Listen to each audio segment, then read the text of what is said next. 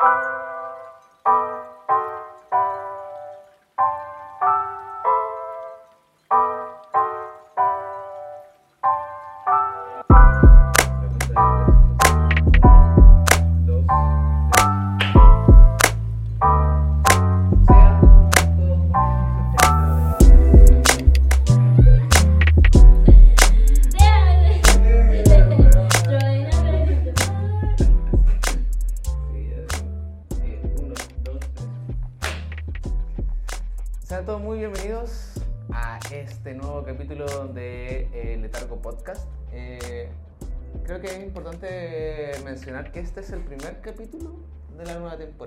real. Eh, el capítulo anterior habíamos tenido un update, pero, pero particularmente los updates no son como parte de los capítulos, así que le damos todos las bienvenidas a este primer capítulo de la cuarta temporada del Letargo Podcast. Em, antes de, comenzar a, a hablar, eh, había reparado, Cata, en el, eh, mientras editábamos el capítulo anterior, que fue el update, que no nos habíamos presentado, que no habíamos dicho nuestro nombre y asumimos que todas las personas que nos escucharon nos conocían. Por supuesto. Así que, claro, creo que es importante que antes de, de hablar y, y sobre todo porque es el primer capítulo de esta temporada, como que nos presentemos, eh, digamos que es letargo y, y para que la gente que nos está escuchando por primera vez eh, se ponga al día con nosotros. Y, y luego, bueno, hablemos, ¿no? Em, no sé si quieres comenzar tú, ¿quién eres? ¿Qué haces? ¿Quién soy? Una, una pregunta demasiado existencial. Eh, bueno, yo me llamo Catalina Cortés Holguín. Eh, soy de la región de Coquimbo, igual que. Así es. Eh, soy periodista, letargo revista, letargo, letargo general. Letargo cosas. Así es. Bueno, soy periodista de la Universidad de La Serena, que ya, bueno, ya hablamos de eso en el capítulo pasado. Sí, Ah, polémico. polémico. Y eh, actualmente estoy haciendo un magíster de literatura en la Universidad de Buenísimo. acá viviendo en Santiago. Buenísimo. Bueno, me presento yo también. Mi nombre es Felipe Muñoz. Em, al igual que Cata, soy periodista. Y, y nada, soy el fundador y el director de Letargo Revista. Em, así es, este pequeño proyecto que llevamos con mucho cariño en torno a la fotografía contemporánea chilena y también latinoamericana. Em, estamos dedicados particularmente al periodismo cultural y el podcast y la revista en general gira en torno a ese tema, ¿no? Como hablar de, de diferentes, eh, diferentes campos la fotografía, hablar los diferentes puntos que le interesa al medio, a la plataforma. Y particularmente el podcast, como ya lo mencionábamos en el capítulo anterior del update, eh, es un espacio un poquito más libre, un poco más distendido, que nos permite como conversar, eh, discutir, hablar, mencionar temas que no tienen tanta cabida en, en otros formatos porque quizás son un poco más eh, enfocalizados en, en los fotógrafos, en las fotógrafas, en los fotógrafos, en torno a sus trabajos. Y creo que el podcast particularmente cumple esta función de, de que ustedes puedan conocernos a nosotros, Así es. puedan discutir con nosotros y también ponerse al día con lo que estamos haciendo tras bambalina de lo que es la revista, ¿no? Claro, igual yo creo que, bueno, lo dijimos en el capítulo anterior de que eh, el podcast ahora va a ser mm, no tan serio Sí. y que vamos a tratar los mismos temas, pero quizás de una manera eh, más relajada. Eh, bueno, igual creo que antes, antes de empezar como ya de lleno en el tema de hoy, que es muy interesante, ah, Así es. para que se quede, eh, mm, eh, queremos agradecer a las personas que nos eh, comentaron en, Sí. en la, en la pregunta que pusimos en Spotify. Quizá deberíamos leer las lo que nos pusieron, Sí, dale. como Tenemos tiempo. Tenemos Tenemos tiempo. No, no estamos en vivo. Claro, eh, igual, bueno, eh, invitarles a todos que eh, nos respondan las preguntas que ponemos. Sí, si tienen cuenta de Spotify, perdón, Cata, eh, Ujú. mientras buscas tú ahí la info. Sí. Eh, si tienen cuenta de Spotify, particularmente eh, Spotify, la aplicación, hay una sección de encuestas, donde uno hace encuestas con alternativas y también pregunta cosas con que ustedes pueden responder eh, libremente. Y nosotros ya hicimos una en el capítulo anterior que de, precisamente preguntábamos qué temas les gustaría escuchar a ustedes en este podcast. Y precisamente eso va en relación a que el podcast ya, a diferencia de las temporadas anteriores, es mucho más libre, mucho más relajado. Claro. Y queremos eh, estar en el mismo sintonía que ustedes e ir hablando temas que a ustedes también les interesen, ¿no? Claro, como que eh, hacerlos parte de la pauta. Así es. Eh, bueno, eh, nos respondieron dos personas. Eh, la primera persona es Melilandia, muchas gracias. que puso que quería escuchar y aprender sobre inteligencia artificial y fotografía. Buenísimo. Bueno, nosotros igual tenemos un capítulo como más o menos parecido, Sí. que el que hicimos en colaboración con Martín Volati, pero yo creo que es un tema que está pegando tan fuerte y que eh, tiene tantas aristas y tantas cosas que es muy importante. Sí. Bueno, yo no tuve en ese capítulo, así igual me voy. No, igual me eh, voy, no sé, sí, quizás es cómo interesante participar. porque una de las cosas que mencionábamos en ese capítulo era que em, el tema de la intel- inteligencia artificial era un tema que estaba sucediendo en el presente, ¿no? como en el cotidiano, y, y que el tema, el Martín usaba el concepto de que el tema estaba muy caliente, que era como que estaba recién saliendo del horno, Claro. entonces que todo lo que hablásemos probablemente en tres meses quedaba, quedase obsoleto, Sí. porque todo va, va aumentando y creciendo demasiado rápido. Onda como hace un año no, no pescábamos las inteligencias artificiales, ni siquiera hablábamos de ellas y ahora están como pum. Sí, hace un año era como... Algo demasiado como- lejano. Algo como futurismo, no sé, como apocalíptico, Sí. muy extraño. Bueno, todavía es como medio extraño, yo creo ya, pero eso lo vamos a dejar para el capítulo Sí. que hagamos sobre inteligencia artificial. Vamos a, vamos a tocarlo. Y la otra persona es Cons, y que dijo que quería que habláramos sobre cine, que, que me encantaría que habláramos de cine, y fondos, Wow, un que tema es un tema que, claro, que no lo hemos tocado en nuestras temporadas, pero es un tema, es un tema complicado. Sí, vamos. Es como eh, todo lo bueno, lo malo, lo feo que, que, que se puede como imaginar. Es como es una gran herramienta, pero, pero es muy complicada y ya un montón de Sí, tiempo. creo que de la misma forma en que, bueno, los capítulos anteriores, o sea, las temporadas anteriores estuvieron financiadas por fondos Sí. eh, estaba un poquito más rígido ese tema y ahora tenemos la libertad de hablar de, de temas más amplios, de ir modificando la pauta en torno a lo que a ustedes les interese. Creo que también es la posibilidad de hablar de los fondos como sin tapujos, ¿no? Como onda. Y, y no tiene que ver con algo malo necesariamente, sino que ser sinceros con respecto a cómo funcionan los fondos, Claro. también entregarle tips de cómo se postulan eh, Ujú. y mencionarle las responsabilidades que implica llevar un fondo. Onda, como, no es como que te pasan plata y. Y podía hacer lo que quería sí, con la plata, no. No funciona tan así. Eh, quizá en algún momento funciona así, pero no, no, no, es, no, es, no es la actualidad. No es, No, ni tampoco un futuro cercano, seamos sinceros, no va a pasar. sí. Eh, pero bueno, eso, muchas gracias por responder, los vamos a tener muy en cuenta, nos gustaron los temas. Eh, tuvimos un pequeño problema técnico, eh, pero ya volvimos. Sí, bueno, lo que le estábamos contando es que, eh, bueno, yo personalmente no le tenía mucha fe al YouTube, pero igual tuvimos su, su, su buen número de visitas, eh, eh, muchas gracias, eh, qué vergüenza ah, ¿Nos están que, no- que nos vean. O sea, igual eh, nos ven en Spotify, también está el video ahí. No, ya, qué vergüenza. Eh, demasiado como consciente de, de que, de que nos está mirando, pero eh, de nuevo, eh, muchas gracias. Y que también pueden comentar ahí, no hay ningún problema, pueden decirnos cosas, eh, si no quieren comentar en Spotify o no tienen Spotify y lo escuchan no sé, en Apple Podcast y eso, pueden dejarnos las cosas en, en, en YouTube. Y también, por ejemplo, nos llegaron un par de preguntas al Instagram de que si recibíamos como eh, colaboraciones, no sé Mm, Eh, sí, nos- bueno, y de nuevo, eh, sí, recibimos colaboraciones, nos pueden hablar al, al correo que está en Instagram y, y nosotros lo ponemos en pauta y lo conversamos y todo ya. sí, obvio. eh, eso no es tan no es tan evidente, pero sí estamos recibiendo colaboraciones. Quizás en algún momento evaluemos abrir una convocatoria permanente en torno a la colaboración tanto de textos principalmente como de fotografías. eh, con- a- además de las diferentes convocatorias que siempre estamos hablan- eh, abriendo para, para las diferentes publicaciones que estamos haciendo, ¿no? Sí, Pero sí, pueden escribirnos, no tengan miedo de aquello. eh, y claro, info.letargo.cl es nuestro correo.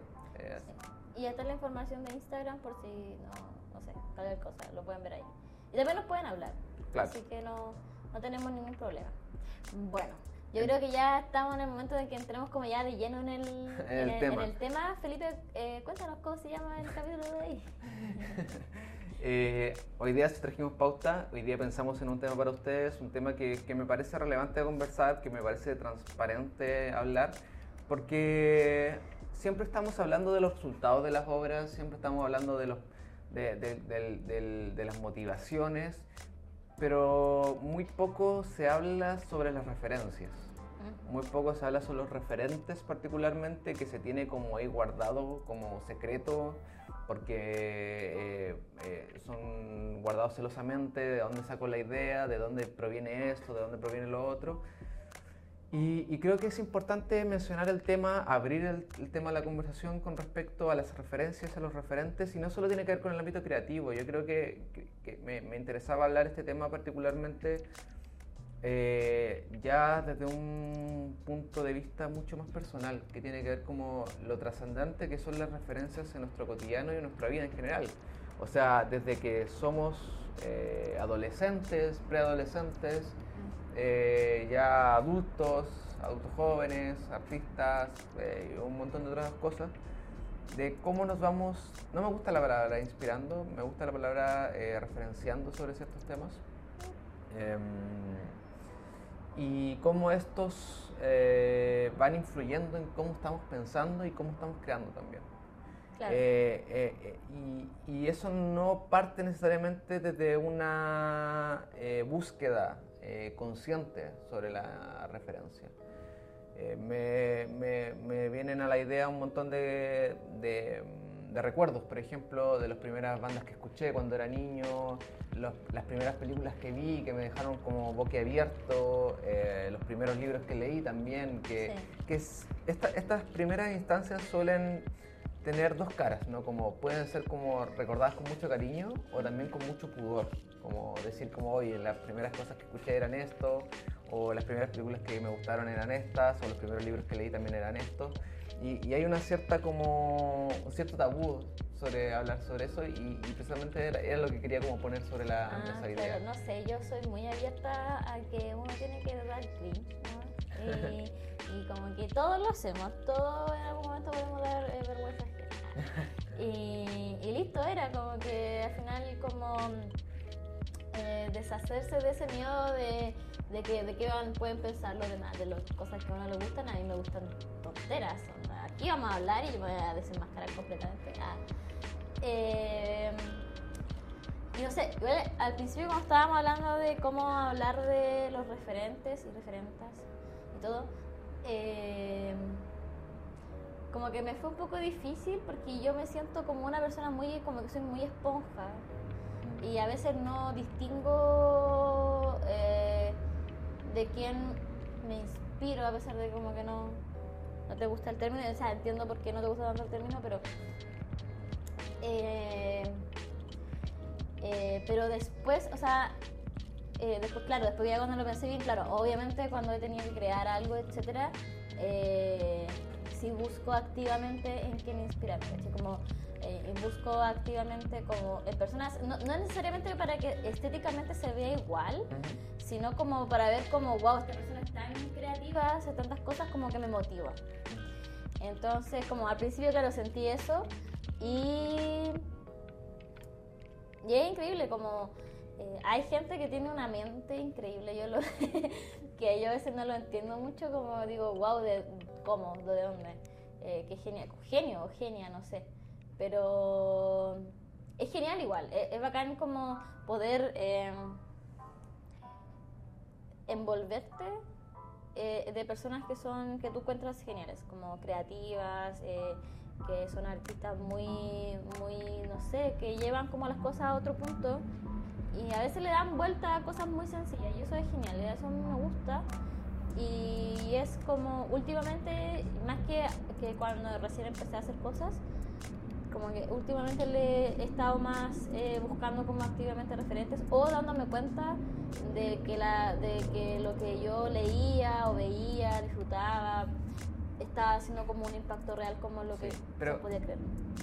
Quiero hacerte una pregunta más directa porque... Mm, sí, claro, yo creo que todos estamos de acuerdo contigo en ese punto, pero la pregunta o la razón por la cual planteé esta pausa era un poquito más directa. Eh, quiero preguntarte cuáles fueron tus primeros referentes. No, no, no quiero saber por qué, quiero saber cuáles. ¿Cachai? Como, ¿Cómo empezaste a. ¿Cómo te motivaste a escribir? O cuando empezaste a escribir, eh, ¿qué empezaste a leer? Eh, ¿Dónde empezaste a leer eso que, empezaste a leer? ¿Cachai? Eh, wow. Yo creo. Qué chistoso. ¿Viste? Por eso, Yo por eso creo- de- de hablar de la idea Sí, del sí. tabú y del. O sea, mira, yo creo que eh, alguien que siempre, y esto yo lo digo siempre, en verdad, y me da risa, pero siempre lo digo, eh, una persona que me inspiró mucho, mucho en mi adolescencia, pongámoslo, fue eh, Sofía Coppola. Ya. Que ha sido muy vendida igual la Sofía Coppola. Eh, Nepo Baby, todo lo que todos que todo lo que ustedes quieran, da lo mismo. Eh, yo creo que la primera vez, o sea, la primera vez que vi una película de Sofía Coppola no sabía que era Mm. Sofía Coppola, o sea, tampoco estamos como ya... No como era diciendo- intelectual no, con 12 eh, años, ¿no? No, claro que no. De hecho, la primera película que vi de Sofía Coppola la vi con mi mamá, que mi mamá gran cinéfila. Eh, eh, vi María Antonieta con ella y, y no sé, como que quedé como muy... me llamaba mucho la atención todos los tonos pastel, que entienden muy bien la mente de una niña adolescente como que está como sufriendo y eso era genial porque cuando tenéis 13 años, 12 años, eh, es la peor edad, yo ojalá nunca vuelva a tener 13 años, lo odié, pero... eh, Después vi eh, Vírgenes Suicida y yo creo que esa cuestión me cambió por siempre. Tuvo como un, impacto en la de mi, cere- de mi cerebro. Y, um, y ahí supe que era de Sofía Coppola porque lo pusieron en la tele, porque la vi en la tele, la vi Claro. en el cable mientras estaba haciendo zapping iba a empezar y decía que era de Sofía Coppola y después la busqué en Google y como en que ella bla bla y empecé a ver más películas de ella y me encanta. Y y me inspiró mucho como ver que era una mujer que estaba haciendo eh, cine, eh, porque siempre es como el director, el director. Entonces podemos decir un montón de cosas de ella, que tiene un montón de privilegios, papá es como uno de los directores más reconocidos del- de, de la historia del cine.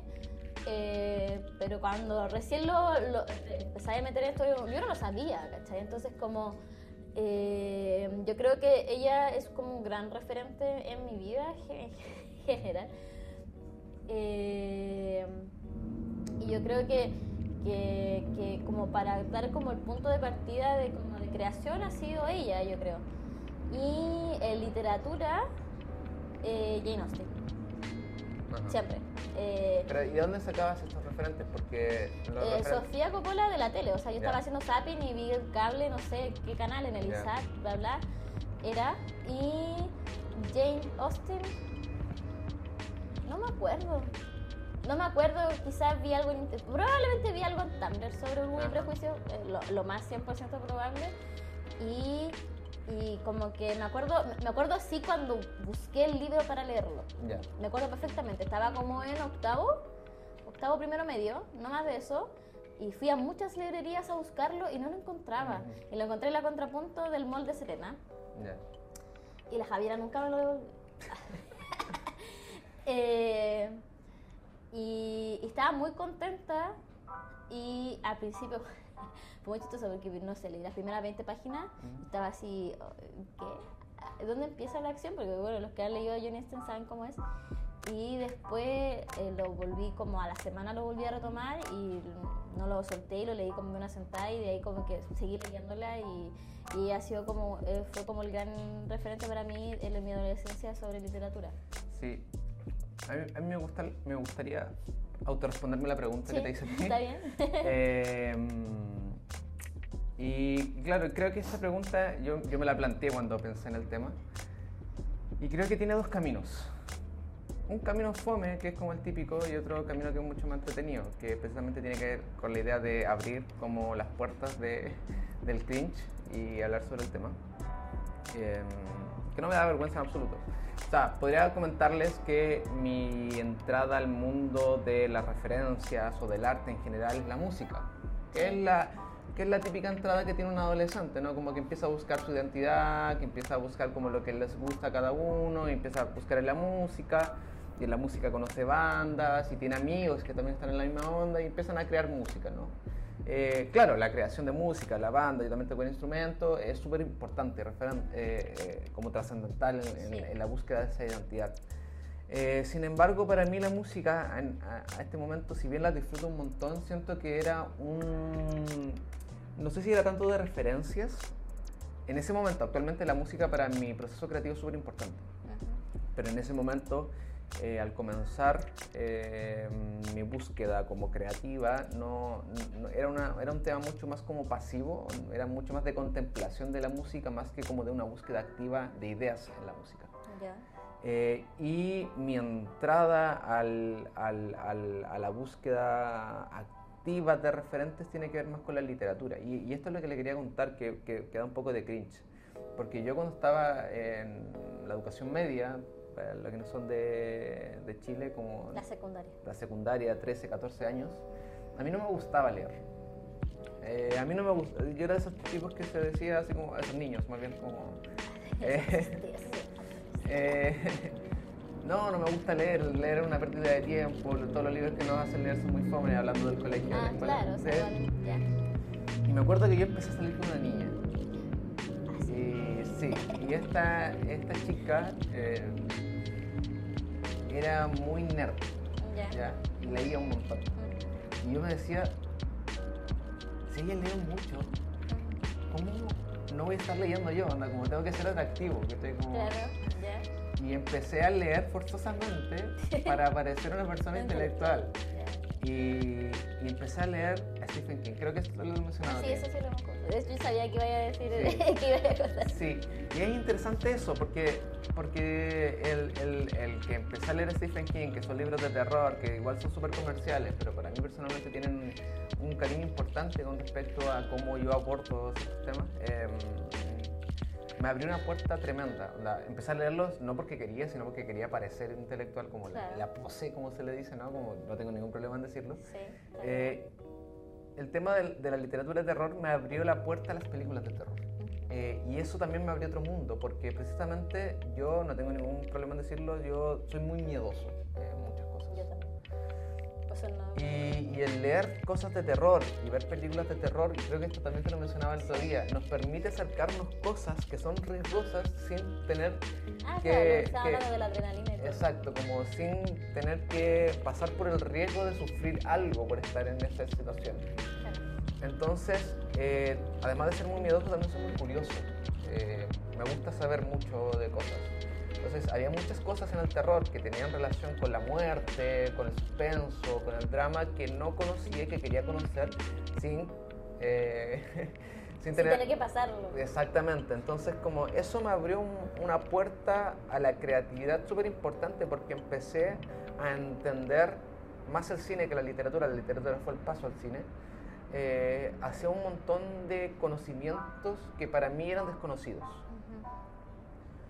Y, y eso es muy bonito recordarlo, porque lo estaba pensando cuando pens- armaba esta pauta, ¿no? Como la, la primera, la primera vez que me dije esto es interesante y quiero hacerlo voluntariamente eh, fue eh, leer un libro de Stephen King, Ujú. luego pasar a la película y ahí ya entrar al mundo visual, ¿no? Como al, al tema Ah, visual claro. y cómo conocer ciertos elementos, cómo ver cómo, cómo se grababan ciertas tomas, cómo abordaban los temas los actores, las actrices, etcétera. Y creo que, creo que eso ha sido fundamental al momento de, de- de entrar a lo que son el mundo de las referencias. Creo que Stephen King en el ámbito creativo para mí ha sido importante. Ahora, el tema de la música es algo que van como en caminos paralelos, que en su momento sí tuve bandas, toqué música, toqué batería. eh, y fue importante para mi proceso personal, pero no tanto para mi proceso creativo. Creo que la, Sí, a mí me pasa algo parecido porque yo cuando estaba en el colegio, eh, como a la misma edad, la secundaria, eh, yo igual eh, tocaba guitarra, tocaba bajo, cantaba y hacía tonteras y shows en todos lados donde podía hacer.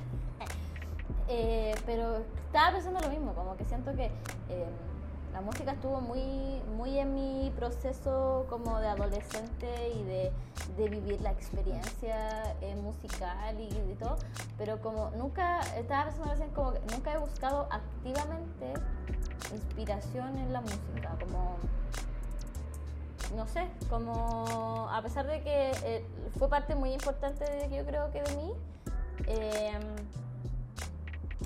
no me he inspirado tanto en eso. Yo creo que la única que quizás en algún momento eh, me pudo inspirar para escribir algo eh, fue Mitski, que tiene una canción que yo quedé así muy eh, identificada, que es como que dice así. mm, era tan joven cuando me comporté como si tuviese 25, que ahora que soy adulta, como que crecí en un niño alto, ¿cachai? Yo no soy alta, pero eh, como, como que es eso, como, como la, la sanación, y creo que igual tiene que ver como a veces con lo que escribo, muchas veces como con esa intimidad, con esa búsqueda de como de sanar.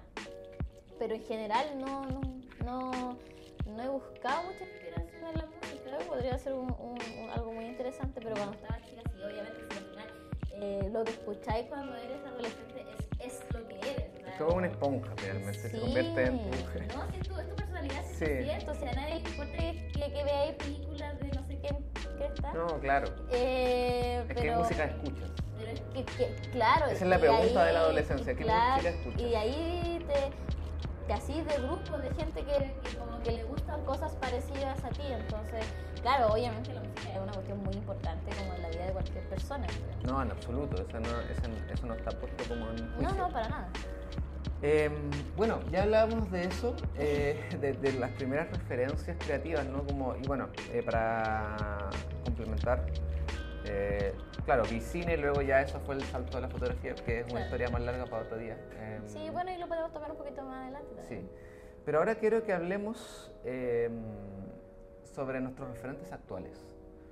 O como cuando nos enfrentamos al proceso creativo, cuando nos enfrentamos a crear algo nuevo, cuando nos sentamos y decimos, ya, voy a hacer algo, eh, ¿cómo es el trabajo con las referencias? Como, ¿Por dónde partimos? ¿Por dónde buscamos? Eh, quiero preguntarte sobre eso. Yo siempre busco como referencias cuando tengo una idea, pero me siento extremadamente perdida. Como, mm, hay veces donde solamente hago cosas y la hago nomás como por instinto, pero obviamente todo está mediado. Yo creo que lo que uno ha experimentado socialmente.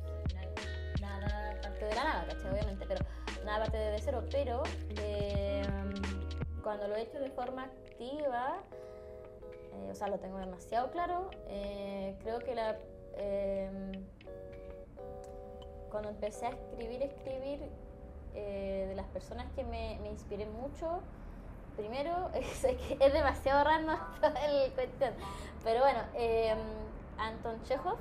¿Ya? Chekhov me gusta mucho, Qué densa.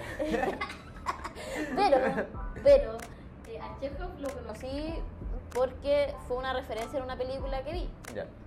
¿Cachai? O sea, no fue porque yo tenía... No, claro, está todo conectado como en Dark. Sí, como claro, o sea, y después encontré, ni siquiera lo compré, en la biblioteca de, regional de La Serena se hacían trueques de libros, y eran muy entretenidos, y en esos trueques de libros había un librito chiquito así, pero así una cosita, es una, es chiquito gordito, eh, de cuentos de Anton.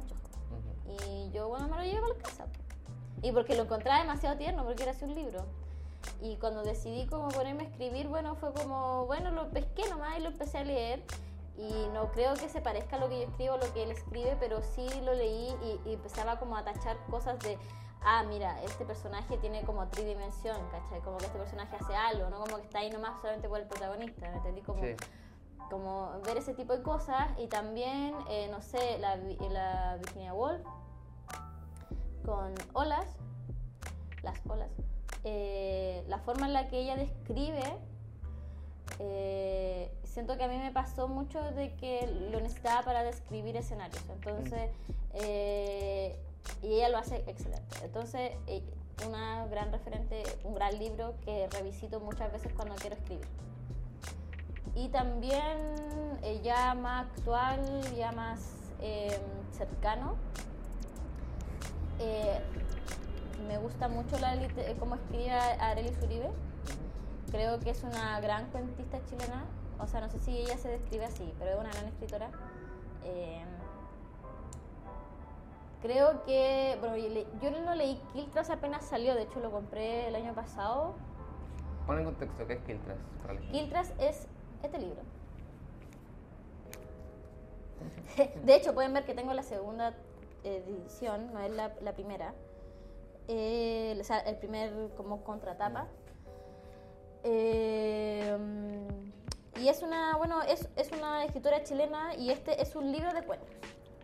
¿Ok? Y habla mucho sobre cómo es vivir en una población chilena, bueno, de Santiago, eh, a través del tiempo, o sea, como que al principio como de los 2000 y todo, y eh, me sentí muy identificada, como, eh, creo que esto lo habíamos conversado en algún punto, de que cuando la leí y leía lo que ella decía, me imaginaba completamente las calles donde yo crecí, los amigos que yo tuve, los tipos de amistades que uno tiene, eh, la- el tipo de persona que uno es al final. Como, Claro. que, eh, como que a veces uno lee literatura, por ejemplo, cuando leía Jane Austen, eh, yo no soy una aristócrata de, de Inglaterra. Claro. Entonces al final de que las historias son muy interesantes y todo, son muy lejanas. Ujú. Entonces como yo creo que este tipo de, de literatura es muy interesante eh, de tenerla en cuenta eh, porque al final te hace sentir más cercano como a la historia. No, en absoluto. Podéis como buscar eh, ciertos puntos en comunes con la autora, finalmente. Por supuesto. Y también, bueno, esto ya igual es más reciente porque yo no me voy a hacer la que conocía a Annie Rox antes de que ganara el Nobel. No. O sea, la cachaba de nombre, pero nunca la había leído. siquiera. No te preocupes. y leí La otra hija eh, y quedé así impactada. Me inspiró, de hecho escribí un, un- un cuento que mandé ahora a una convocatoria. ojalá, ojalá. Eh, pero aún así como que terminé de leer la cuestión y me escribí al tiro. De hecho está escrito atrás, en la, en la- en la hoja esa que siempre está en blanco que está atrás de los libros, Sí. final de los libros. Escribí el, el- el primer borrador de ese cuento eh, eh, ahí. O sea, como que lo terminé de, escribir, de leerlo, lo terminé de leer en el bus, porque íbamos, estábamos viajando a Coquimbo y lo escribí y, y como que fue como que me saqué un peso de encima, yo creo, como cuando lo escribí. Así fue como, wow, como que solté una co- cosa que nunca había escrito, que nunca lo había hablado, que nunca bla bla. Claro. Y, y eso fue, eso es como una búsqueda, como yo creo, activa Ujú. de referente eh, litera- de literatura y una búsqueda activa de referente de fotografía o quizás visuales, porque no sé si ella es fotógrafa, pero como que, no sé si ella se identifica como fotógrafa, quizás como artista visual, que es Catherine de Blauer, Blauer, una cosa así, no, me no sé cómo se pronuncia su nombre, Ya. pero bueno, No tengo idea quién es. me gusta. soy sincero.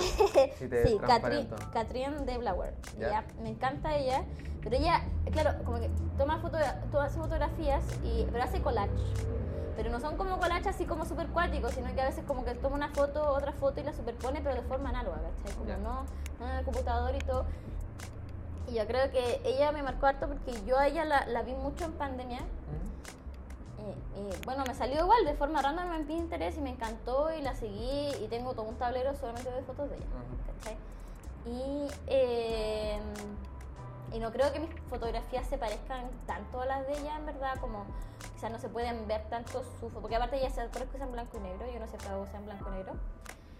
Pero eh, me inspiró mucho, siento que la, la emotividad que evocan sus fotografías o sus trabajos visuales me, me inspiraron mucho, Perfecto. o me motivaron mucho a hacer, fotos. Eh, y eso, como que creo que así ha sido como la inspiración que he tenido, que no siempre se ve o se refleja tanto en lo que termino haciendo, pero sí me que, motiva mucho. Es que, claro, eh, creo que el tema de la referencia no tiene por qué estar asociado a la idea de ver y copiar. O sea, no, no, no, no, en absoluto no es una copia, pero Por supuesto que no. no, no tiene por qué ser como parecido a algo. Eh, y acá quiero como eh, plantear el tema yo. Em, Sí. Esto va a ser un poco contradictorio con lo que dije recién, pero actualmente en mis procesos creativos me inspiro mucho en la música. Eh, y esto no es desde siempre, o sea, es un cuestionamiento que yo llevo haciendo desde hace un par de tiempo atrás, que tiene que ver con la idea de sacar la referencia de la fotografía de la fotografía. Eh, cre- creo que estoy como en una cruzada en eso. Eh, la idea de buscar referentes para mis trabajos fotográficos en otras disciplinas que no sean la fotografía. Estoy un poco cansado de cómo se trabaja la imagen actualmente. eh, Y creo que precisamente por eso estoy haciendo como esta, esta idea de, de- de buscar referentes en otros lados. Me inspiro músico- mucho en el jazz, por ejemplo. Sí. Me, me gusta mucho la inspiración del jazz, no, no porque eh, sea principalmente un estilo súper como intelectual y ¿cachai? como súper eh, interesante, es como, oh, sí tiene una larga historia y la onda, sino porque precisamente el proceso de construcción del jazz, de la música, particularmente del jazz, es muy distinto a la otra- a- a- al otro estilo de Sí, música. claro. No tiene una estructura, por ejemplo. Y esa posibilidad de no tener estructura le entrega mucha libertad a los músicos. Y es precisamente esa libertad que a mí me interesa tener en la fotografía. Eh, actualmente la fotografía o los procesos narrativos de la fotografía o cómo se construyen los discursos eh, visuales de la fotografía están súper estandarizados, ¿no? Como tú postulas un proyecto y el proyecto tiene que tener como diferentes tipos de fotografías. Tiene que tener el paisaje, tiene que tener la persona, tiene que tener el objeto, tiene que tener el contexto, tiene que tener tal cosa, tiene que tener esto. Como, onda, como si uno quiere hacer un proyecto o se, o se aborda principalmente un proyecto principalmente documental, eh, que es la fotografía dominante, entre comillas, en la fotografía actual en Chile. Eh, está esa idea de que si uno hace un proyecto tiene que haber fotografías claves, ¿no? que se llaman como los pilares fundamentales de un proyecto discursivo. Eh, y precisamente el jazz como música rompe o desborda más bien toda esta estructura musical que tiene un inicio, que tiene como un desarrollo, que tiene como, finalmente como la estructura de la tragedia, ¿no? Como el principio, el desarrollo, el clímax, ¿cachai? Como, y, esa, y el jazz particularmente, que tiene esa libertad musical, eh, me permite trabajar también la fotografía desde ese ámbito, como una posibilidad de libertad más que una estructura predeterminada dentro de la fotografía. Eh, entonces siempre que estoy trabajando, no necesariamente fotografía, no, no escucho jazz cuando estoy haciendo fotos, sino que precisamente cuando estoy trabajando las ideas de mis proyectos fotográficos. Eh, esto sin desmerecer el trabajo documental de muchos fotógrafos bacanes que considero, pero particularmente en mi proceso personal como que en verdad no, no va tanto conmigo. Eh, otra referencia importante para mí tiene que ver con la búsqueda de eh, em, fotógrafos, particularmente también saco referencia a las fotografías, aunque estoy tratando de, alejarme de eso. Y lo hago desde los fotolibros, que son objetos particularmente que a mí me interesan mucho. Yo estoy un poco hastiado de las redes sociales, eh, estoy un poco hastiado del internet, de, ver imágenes en el internet, de hecho estoy como investigando sobre eso.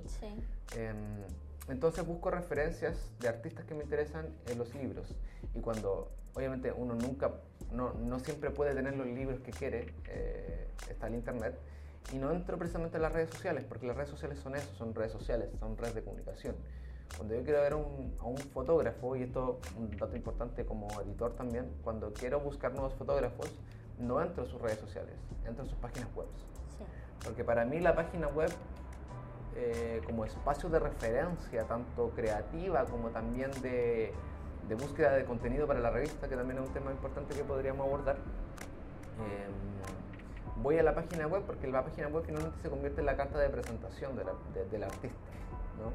una red social es eso, es una red social. Como no hay, un, no hay una búsqueda de orden, no hay una narrativa, no hay una articulación discursiva dentro de los trabajos que se presentan ahí y probablemente tampoco hay como una premeditación y si lo hay eh, se pierde un poco dentro de lo que son las redes sociales. Entonces están en esos factores como de plataformas donde me gusta buscar referencias. Y particularmente eh, también estoy leyendo mucha eh, literatura, creo que también he inspirado por ti, ¿no? Como en, esta idea de buscar como nuevos, eh, nuevos referentes en ese ámbito y salir, desbordar un poco la referencia de la fotografía soy un poco más monotemático, donde solo hago fotos, no, no, no como la Cata que, hace literatura y escribe y hace fotos.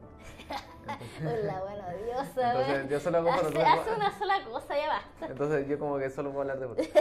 Em, pero sí, por ejemplo, hace, hace el, año, el año pasado estuve leyendo mucho a Samuel, Beckett, por ejemplo, eh, y tengo todo un trabajo fotográfico en torno no sobre Samuel Beckett, sino que sobre cómo él crea la atmósfera en sus textos y precisamente cómo yo también lo abordo en mi fotografía, que me interesa como esa referencia de las sensaciones que se generan a partir de lo que escribe, y que se transmuta finalmente en cómo yo intento generar esa sensación a través de la fotografía. Puede sonar un poco como eh, pretencioso, pero no es tan así, es más simple de lo que parece.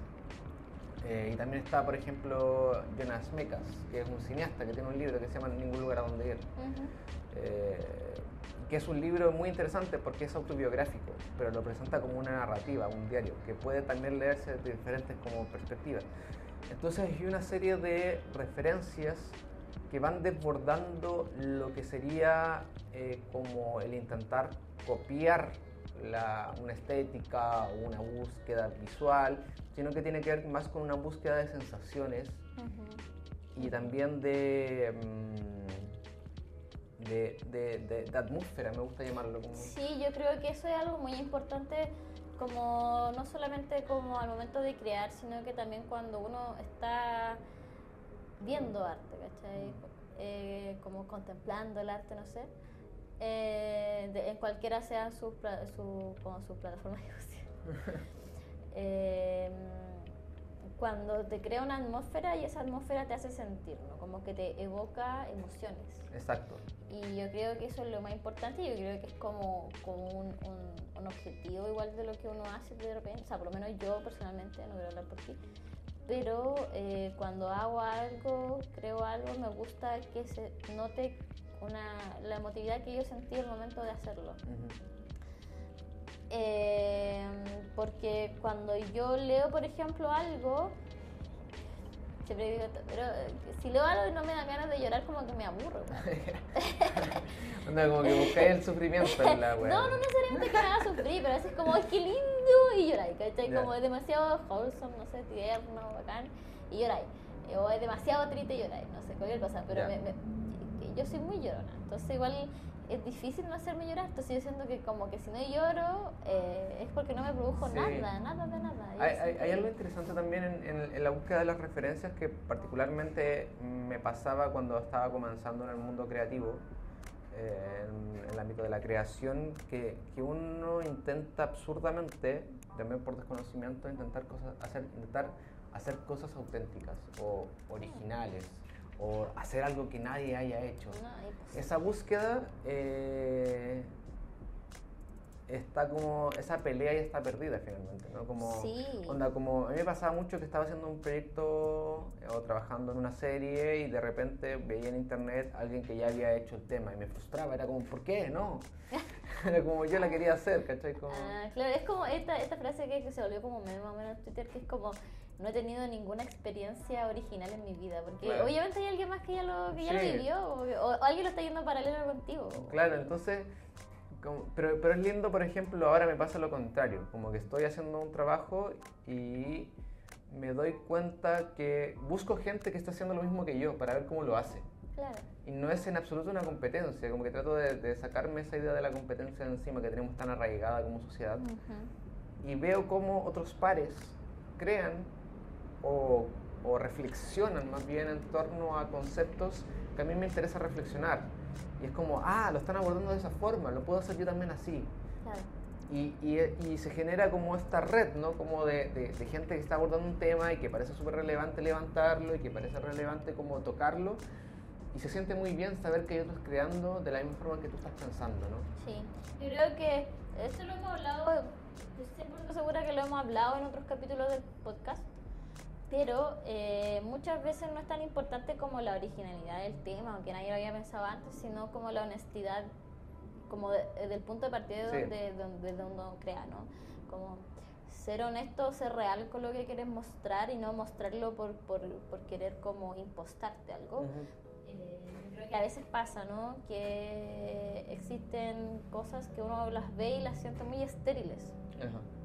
Están muy curadas, ¿cachai? Como demasiado. Y llega a un punto donde no, no, sen- no sientes la honestidad de la persona que lo creó. Sí.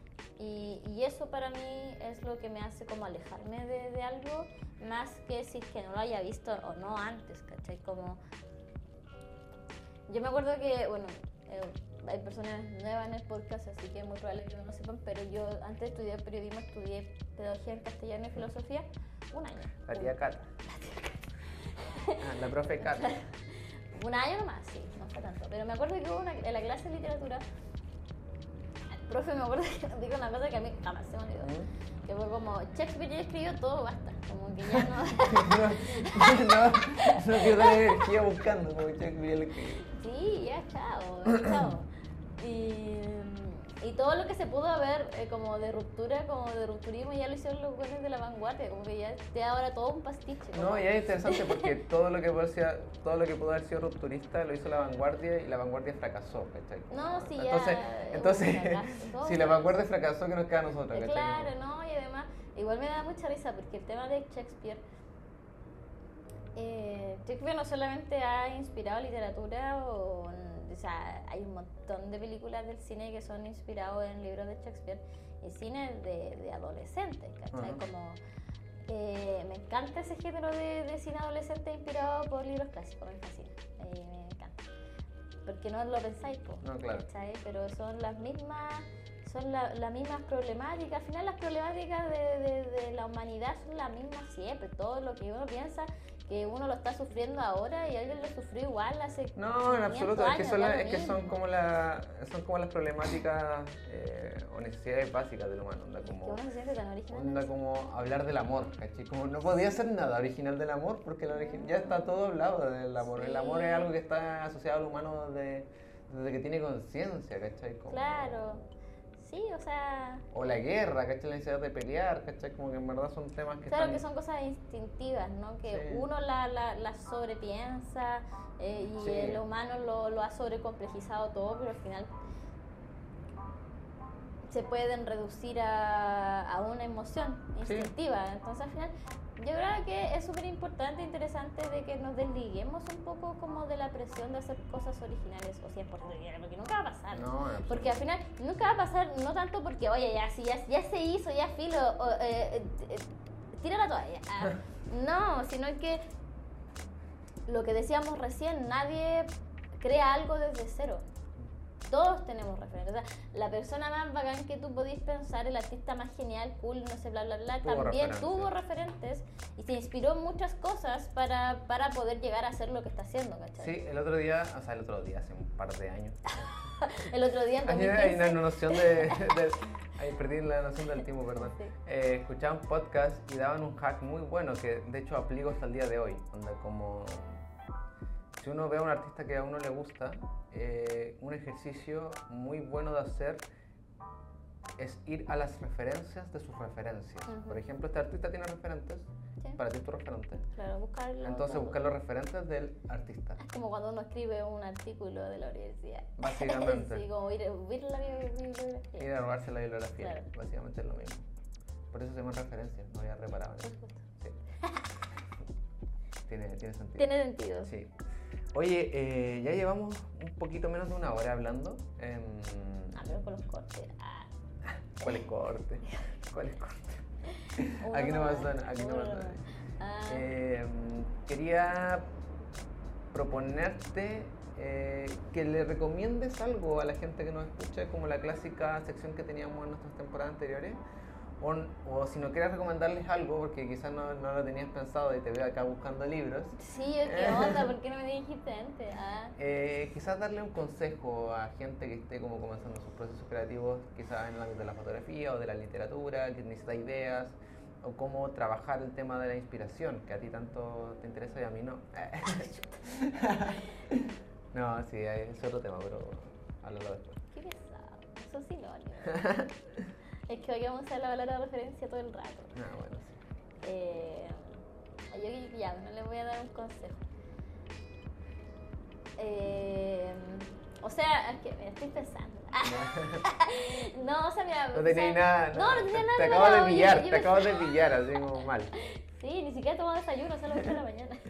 Mentira, son la once. Ya, silencio. Eh, ya no, pero eh, eh, alguien que a mí me gusta leer mucho Ajá.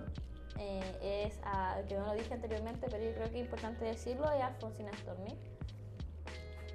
Es alguien que yo empecé a leer por muy una casualidad, muy efecto mariposa, que es que la calle que yo, el pasaje donde yo crecí tiene su nombre. Ajá. Y es genial porque la villa donde yo crecí, todas las calles, pasajes tienen nombres de autores, escritores latinoamericanos. Lo encuentro maravilloso. Eh, eh, entonces fue genial crecer como en el pasaje Alfonsina Storni. Tenía una amiga que vivía en el pasaje César Vallejo, ah, me encanta. Eh, y no sabía quién era y lo buscamos y yo así como, mamá, es que quiero saber quién es esta persona, ¿cachai? Como, necesito saber quién es esta persona. Y nosotros no teníamos computador ni nada, ni siquiera en carta. Y mi mamá tenía, guardaba muchas revistas y cosas en una caja, o sea, en una mochila gigante, que era como nuestro internet, eh, que era lo que pasaba antes del internet, que uno buscaba las cosas en revistas, en enciclopedias, bla, bla, Claro. bla. Y estuvimos toda una tarde buscando y encontramos quién era Alfonsina Storni y después cuando ya yo estaba más grande como que la buscaba de forma activa, ¿no? Y creo que sus poemas son geniales. Eh, escribía columnas eh, muy buenas, como que no solamente es escritora de no solamente es poeta, sino que también es periodista y que yo creo que para mí eso es súper importante porque de repente me, siento, con la me carrera siento, me siento muy en conflicto en, en, lo que quiero y en lo que soy. eh, y lo encuentro una gran eh, referencia eh, de poesía y también de periodismo. Y lo otro, el consejo, que yo creo que, eh, porque no estoy poniendo ninguna obra en general, estoy hablando de alguien en específico, que creo que es un consejo que, que me digo a mí misma cuando, me, cuando no hago nada, que son periodos largos a veces, es eh, hazlo. Como que si tenías ganas de hacer algo y no tenía una idea, solamente haz, haz algo, ¿cachai? Como si no tenía idea de qué sacar fotos, sale a sacar fotos nomás. Como sale a caminar, saca fotos. Es mejor hacer algo. Claro, quizás, quizás no, te, va a servir de nada, quizás no vaya a crear una Pero es mejor que no hacer nada. Pero, y, también eh, te, quizás mientras lo estás haciendo se te van a empezar a ocurrir cosas, las ideas van a empezar a fluir y si quieres escribir algo, eh, solo siéntate y escribe, como que a veces tenemos a cosas de nosotros mismos censurarnos, como nosotros mismos curarnos las cosas. Es como, hoy no puedo escribir esto y ¿por qué no? ¿Cachai? Es tu, es tu, es tu cosa, ¿cachai? Es tu cuento, tu, tu poesía, tu libro, bla, bla. Solo escribe, deja que la, la idea fluya y después, después editas, que es lo final. Entonces, ese, ese creo que es un consejo, un buen consejo. sí, eh, bueno, me toca a mí. Eh, debo sincerarte, Cata, que la pregunta, o sea, la, la propuesta que te hice recién la pensé ahora, entonces yo tampoco tenía nada preparado. entonces, estoy mirando, no. Eh, Buscando el libro. Sí, no, igual mm, creo que tiene relación con lo que les decía anteriormente, como eh, una propuesta, los invito también a ustedes eh, a salir un poco de las redes sociales cuando busquen referencias o referentes. Eh, vayan a los libros, vayan al físico, como que dense el tiempo como de mirar, no, no tienen por qué comprarlo, pueden ir a una biblioteca, por ejemplo. Eh, o en el caso contrario, revisar las páginas web de los artistas. Probarle los libros a los amigos. También. Me, me, me, gusta mucho revisar páginas web. como, el, como editor de la revista, cuando estoy buscando como a quién publicar o cómo publicar o qué trabajos me parecen interesantes, paso mucho del Instagram y me voy mucho a la página web. Entonces los invito a, revisar páginas web, a hacerse páginas web, porque finalmente se convierten en esto como portafolios asequibles. Y, son una muy buena forma de ver el trabajo de las personas en concreto y también eh, como de largo aliento, porque Instagram como red social tiene limitaciones. Entonces como que lo invito a hacerse páginas web o buscar plataformas que le permitan su portafolio, porque es una linda forma de saber y de autocurar el trabajo que uno tiene. Eh, y también es entretenido, a mí me gusta mucho eh, ver ese tipo de plataformas. ¿Y te gusta hacer páginas? También, em, aunque no soy experto. Pero sí, me gusta mucho, como los invito a revisar libros, los invito a leer eh, libros que aborden el tema que a ustedes les interesa en la fotografía, aunque parezca muy lejano, les va a servir un montón. Em, y, eso principalmente. No, sé si tengo a alguien a quien recomendarles como referentes, porque cada uno tiene sus propios referentes. Pero les recomiendo eso, como traten de salir de la referencia de la fotografía y vayan a otras disciplinas, vayan a la música, vayan al teatro, vayan al cine, si probablemente ya lo hacen, o, o vayan a, la literatura, o vayan a la poesía. Eh, vayan a, la cocina incluso, porque sería interesante como inspirarse de la cocina. Vamos a terminar como la Serena Gómez haciendo ese programa de, sí. cocina. pero, el próximo stage va a ser en la... Haciendo sopaipillas sí. por el invierno. Sí, bueno, que está tan helado también. Eh, así que eso, eh, creo que... Mm, que estamos, po? Ah, sí, queremos hacer una mención, es una mención importante, que ah. el podcast actualmente está producido por eh, Letargo Agencia. La agencia de comunicaciones culturales que llevamos nosotros como revista, ¿no? Así que em, agradecido a todo el equipo de la agencia y también si tú que nos estás escuchando tienes un proyecto, tienes un trabajo que necesitas difundir, tienes una plataforma que necesita potenciar sus comunicaciones, puedes sin duda trabajar con nosotros. Así que escríbenos. Eh, sí, tenemos un montón de cosas, o sea, como en el sentido de que tenemos muchos servicios que ofrecer y también tenemos diversidad de precios eh, para lo que te alcance, para lo que sea su bolsillo, lo que sea su cariño. Ah, pero eso, o sea, nosotros igual nos hemos dedicado durante harto tiempo al tema de la cultura, ¿no? Desde varios puntos, eh, en la difusión, en la creación, Y ahora también en este tipo de cosas como, como asesorar, Mm. eh, ayudar, etcétera. Entonces, eh, nada, como que si necesitan eh, a periodistas, a- necesitan asesoría comunicacional o necesitan ciertos trabajos periodísticos específicos como gestión de prensa, etcétera, desde aquí estamos. Sí. Nuestro correo está abierto siempre, nos pueden hablar y eso. Eso, muchas gracias a todos los que se quedaron hasta este punto del podcast a es, escucharnos. muchas gracias por escucharnos. Por el aguante. Y así tampoco de droga. Eh, lo apreciamos mucho, apreciamos siempre que nos escuchan, eh, apreciamos a todas las personas Sí. que se dan el tiempo de, de comentarnos, de darnos el feedback, de, decir que nos escucharon o que vieron el video, que pasó harto. Eh, así que eso, muchas gracias de nuevo. Eh, nos vemos en una próxima oportunidad de Letargo Podcast y vamos a, tener en cuenta lo, los temas que nos dijeron, así que sigan escribiéndonos, sí, etc. Respondan las encuestas que vamos a estar haciendo por ahí y nos pueden comentar también en YouTube que vamos a estar subiendo todos estos videos. Sí, y suscríbanse. Sí, suscríbanse. a YouTube, por favor. Like, no les dele, dele nada. like. Dele like, suscríbanse, compartir, amiguitos del sí. YouTube. ya, ya. Chao. que estén muy bien, chao. Ya, ya, ya.